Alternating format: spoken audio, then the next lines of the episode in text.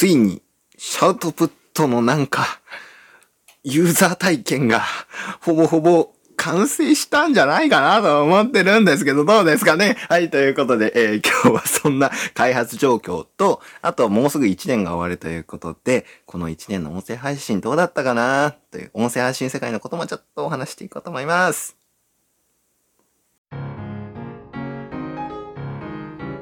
プロジェクトキャッスルは、100年後につなげる音声配信を作るキャッスル代表大野望が提供するリアリティ開発番組です。ということで、えー、本日、レイン君来ていただいてます。はい、はい、よろしくお願いします。はい、ということで、えー、お疲れ様でしたね。えいや僕はまだ結構ヒヤヒヤしてる段階ですけど、はい、はい、僕は結構そわそわしてます。早くね、ちょっとやりたくてね。はい。というのは、今回の今週の音声開発が、あ、先週は一応収録撮ってたんですけど、僕が気に入らないって言って、ポシャっちゃった収録があってはい。なんだけど、今日はあの2週間分ということで、ちょっと 撮らせていただきます。えー、とりあえず、開発どこまで進みましたかというところを教えていただいてもいいですか？はい、2週間分ということで、ちょっと今週だけで見ると僕はヒヤヒヤしっぱなしだったんですけど、うん、まあ、先週も含めて考えると結構進んだなっていうのはありまして、うん、はい。えっ、ー、と、音声の連続再生、なんか1個目再生終わったら2個目の再生が自動で始まるよみたいなところがようやくできたのと、うん、そうですね、あとは今苦労してるところになるんですけど、新しく音声を移動すると同時に取得していくよっていうところを今やってるところですね。この後テストします。そうですね。今回、さっきね、リリースというか、運営の中でリリースされたばっかりなので、僕もちょっとこの後ね、走って確かめに行こうと思います。具体的にどういう機能なのかと言いますと、まずシャートプットの説明を久しぶりにしましょうか。久しくやってなかったね、シャウトプット何なのよって。えー、シャウトプットというのは最長30秒の音声配信アプリです。で、えっと、これは配信者さんがこの自分の配信はここで聞いてほしいよという座標を指定して投稿するんですね。すると、リスナー側はその場所の半径50メートルに近づくと、えっと、その、まあ、場所に関連した配信が聞くことができるっていうやつです。はい。よかったかな、はい、この説明で。そそんな感じそんな感じですよね。なんか毎回そんな感じやね。重要なところはやっぱり距離に、うん距離じゃないそう。あの場所に紐づいてるそう。場所と音声配信があ組み合わさったアプリになりますということですね。はい。で、はい、えっ、と、今回はですね、歩いてたら、アプリを起動してたらですね、半径、自分の半径50メートル以内に投稿が落ちてます。まあ僕らこれをシャウトって呼んでるんですけど、シャウトが落ちてますってことが分かったら、アプリが自動的にそれをキャッチします。そして、そこから歩いて200メートルだね、今ね。200メートルですね。うん、えっ、ー、と、自分から200メートル以上このシャウトが離れたら、配信候補からこれが消えますという機能なんです。はい、だから、より自分の歩いてる状況に寄り添ったシャウトだけがキャッチされると。しかも自動的に。というようなそういう機能が追加されたってことで合ってますよね。そういう機能が追加できてたらいいなっていうところですかね。そう、実験、まあ、実験。本来ね、うん、もっとなんか、初めの方にやっとくべき機能だったかもしれないんですけど、うん、まあこれ必要だよねっていうことで、今、取り掛かってるところですね。そうですね。本当にあのー、ね、ユーザー体験の肝になる部分でもあると思うんで、これがなきゃね、はい、シャウトプットじゃねえよって話だからね。とかね、離れても増え続けるとか、ね、そうそうそう。どうしたらいいのこれってなっちゃうから。スマホめちゃくちゃ重いんだけど、そうね。はい。そこがなんか解消できてたらいいっすね。ちょっと楽しみに待ってます。僕、待ってますというか、まあ僕は、あの、これから体験しに行きます。ちゃんとこう、これ、こういう体験ってまださ、誰もしてないってことじゃん。はい、要はさ。ですね。うん。だからさ、ちゃんと体験として成り立つのかちょっとドキドキするよね。成り立たなかったらどうしようっていうドキドキ感ある、ね。初めてわかるところです、ね。うん、そうそう。まず自分がちょっとこの感動できるかどうかってとかドキドキしてんの。想像では感動してるけど。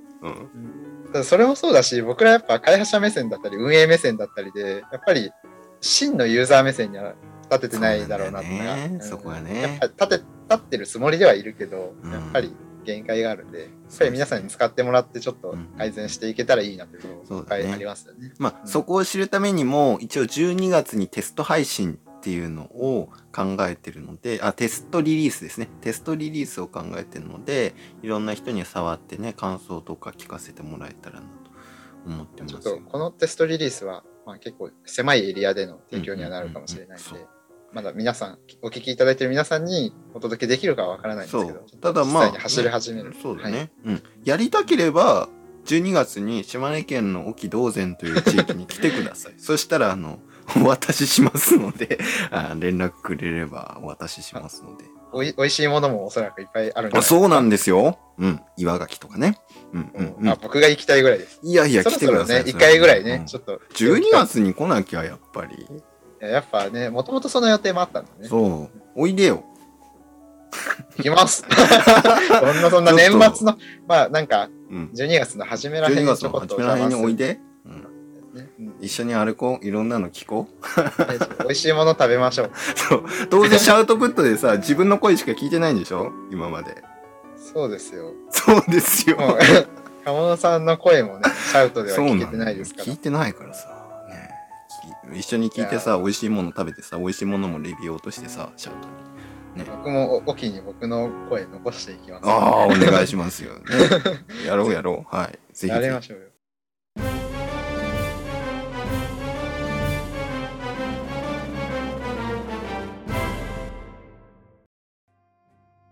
ひもう冬になりましたよ。ええ。実は、え実はえもう冬なんです。ですかね。はい。寒く過ごしてますけど、まあ冬ってどうっていうのはね、前話題でやったんで、あのそうね、一年経とうと、そうっすよ、一年経とうとしてるんで、あの、今年の音声配信世界のですね、えー動きについて、ちょっといろいろさ、ありすぎちゃってさ、僕も。はいはいはい。話したいなと思ってんのよ、ずっと。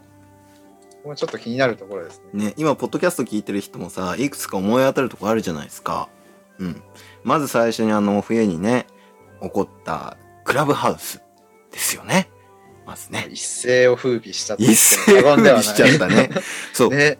クラブハウスがアメリカでどうやら流行って次来るようだみたいなのは、去年の僕は、夏くらいに聞いてたの、初めて知ったのは。はいはいはいはい。うん。これからの音声配信どんなん来るっていうので、音声配信 SNS っていう検索でやったら、Google に出てきて、出てたんですよ。じゃあアンテナを張ってる人の中ではちょっと早めにそうそう話題にはなってた。ようやく来たんだって思ったくだけ。思っただけだったな、あの時はね。意外と今までなかったなっていう感想ですね。会員制のサービスみたいなのよくあったけど、あ、音声というか配信、配信、配信って言っていいのかな、うん音声配信でそういう会員制って、そういえばあんまりなかったな。そうだよね。僕もさ、だから音声 SNS っていうの一体どんな形なんだろうっていうのをいろいろとこう、まあクラブハウス知る前に考えてたんですよ。このあの時はいはいはい。で、それでいろいろ考えてて、やっぱスプーンとかラジオトークとかはちょっと違うよなって思ってたんですよ。その音声 SNS とはね。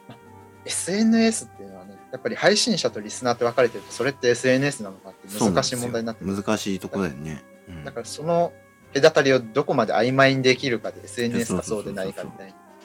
そうなんだよね。で、文化を、まあ、まあ、文化は形成されてますと、スプーンでもラジオトークでもね。うんうんうん。はいで、まあ、そこはいいでしょう、SNS としては。ただ、まあ、この、まあ、まず、ユーザーが、誰もが発信者っていうところも、一応スプーンラジオトークはクリアしてるでしょうと。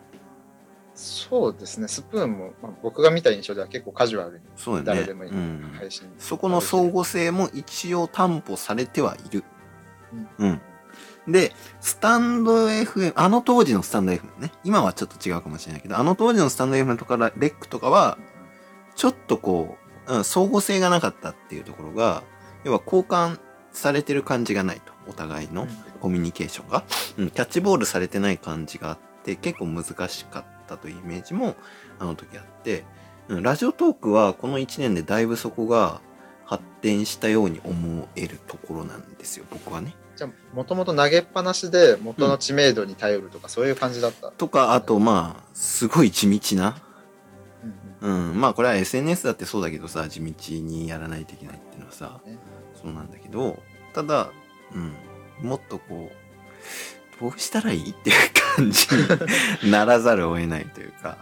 っていうところあったけどラジオトークは本当にだいぶこのキャッチボールって部分がやりやすくなってるのかなって気はしてます。僕は。うん、だけど何はともあれスプーンが僕の中では一番このキャッチボールの機能としては機能というかまあ文化だねキャッチボールを文化させる文化にさせることに一番最初に成功したのはスプーンかなって思ってるんですよね。まあスプーン使ってるせいかもしれないけど。まあでも文化の形成って一番なんだろう運営側でコントロールしにくい部分だとよ。よく言われてるんですよ。うん。まあ、僕もそう感じてますしよく言われてることで、うん。だからまあそれをやろうとしてる難しいことを知った上でやろうとしてる企業とかいるんですけどうん。やっぱり難しいなっていうのが結論になるとだからスプーンが自然とそういう道を歩んできたっていうのはすごいまあ奇すごいですね。結構いろいろ賛否両論は分かれますけどね。あの、アプリ か、サービスに関しては。ね。そう。まあ、一応、リリースさ、日本でリリースされた時期はラジオトークと被ってんだっけな、スプーンとラジオトークって。多分か被ってると思う。同じ年だったような気がするんだよね。で、まあ、スプーンはすでに韓国から始まってたから、あとあの、なんだ、ベンチャーキャピタルから、すごい多額の資金調達もね、できてたってとこもあって、比較的パイオニア的な位置に立てたっていうところは、まあ、あるのかもしれないですね。 Voicy はまたちょっと違いますからね。あれは SNS としてやってるわけじゃないし、そうそう。専門性が高い高いですねとか、あとライブもないし、えー収録配信っていうものにすごい徹底して力を入れて配信者の質ってとこをやってるから結構こう審査で配信者を選ぶっていうようなところもあって、うん、だいぶ全く違うサービスっていう感じ。思想からサービスの設計思想から違う感じです、うん、そうだね。全然違う、うん。でラジオトークは結構さあの音声配信の民主化ってところがさ思想にあるからそここだわるよねっていう。その思想きっとそれはスプーンが成功したこととも言えるかうもしれない、ん、まあラジオトークが成功した面はまず格差を作らなかったところは成功してると思う。その設計だね。プラットフォーマーの設計による影響が結構強い。スプーンはどちらかというとユーザーの文化形成が影響力があるんだけどこれまでのこう流れとしては。あのプラットフォーマーの影響よりも多分ユーザー側からの影響が強い、うん。うん。だからラジオトークは結構プラットフォーマーからの影響が強いイメージがあって結構こうラジオトークをやってる人にもからもよく聞くんだけどこの家族みたいなね運営と自分たちは家族みたいな感覚でいる。えー、それそれ面白い。面白いでしょ？スプーン、絶対スプーン民ねスプナーねそんなこと思ってるやつほとんどいないから。ま いやず。僕はうん。SNS ってそのスプーンみたいな、なんだろうそういう影響力の持ち方をするのが、まあ、よくあるパターンというかそう。正解って言ったらおかしいですけど正常だよねまあそれが結構そういうのがね。んだと思いますだからツイッターとかもそうだと思ってるし、うん。ユーザーの文化に影響されて変わってきたっていうことそうがだね。影響されて変わってきてるしプラットフォーマーとユーザーは線が引かれてるじゃないですか引かれてますね、うん。だけどラジオトーク引かれてないんですよ。普通に運営とコミュニケーション取るし運営も配信者になってるしみたいあそれ面白い。な だって社長アカウント持ってるからねラジオトークの井上さん。ああそこが面白いなって思ってます。はい。まあクラブハウスからだいぶそれましたがただクラブハウスの SNS のやり方自体は僕は想像もつかなかったことなのではい面白いなと思いました。ちなみにクラブハウスを開発した人はですねあのあんま SNS っていうものあんま好きじゃなかった人だったようなんです。ご夫婦で。